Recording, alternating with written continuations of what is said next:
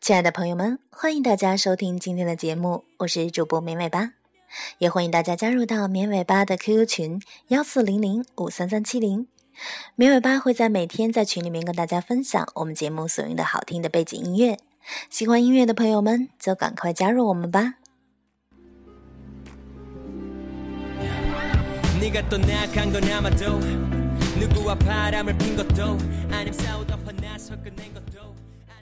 我们都知道中国的户籍制度很令人头疼。我们今天不吐槽咱们中国的户籍制度，来看一下美国的户籍制度。其实美国是没有户籍制度的，美国人没有户口。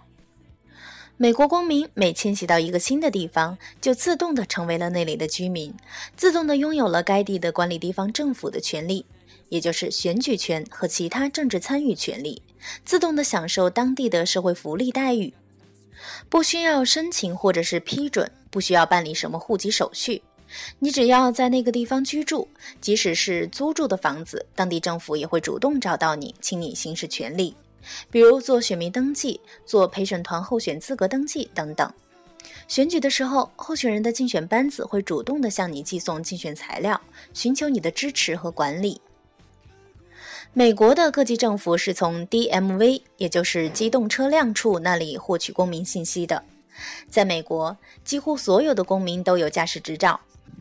美国关于驾驶执照的规定是，驾驶人员每到一个地方超过十五天，就必须到 DMV 登记，否则会被视为持无效证件驾驶。所以呢，每个公民搬家了，会到 DMV 登记变更住所的信息。这样的话。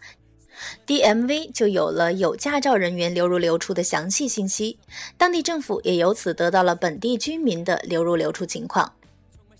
在美国，驾照就相当于是身份证，乘坐国内飞机要出示驾照，住宾馆要出示驾照，凡是需要身份证明的地方都需要出示驾照。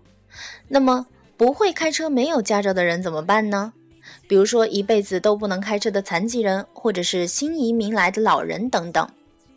这一类人就会办理身份证，身份证也是到 DMV 去办，在机动车辆处办理身份证，而且身份证的样子与驾照是一样的。对身份证如此不重视，大概只有美国人才这样。美国政府了解公民信息的另一个渠道是居民的社会保障记录，在美国的所有合法居民都有一个社会保障卡，也就是社会保障号码。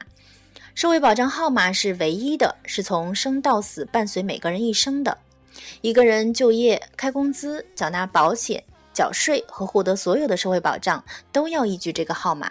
这是美国人的福利保障的依据，是命根子。美国人每到一个新的地方，都要到社会保障机构来办理住所变更手续，以便社会保障部门能够与自己的联系不中断，给自己的资料能够寄到，有好事情也不漏掉自己了。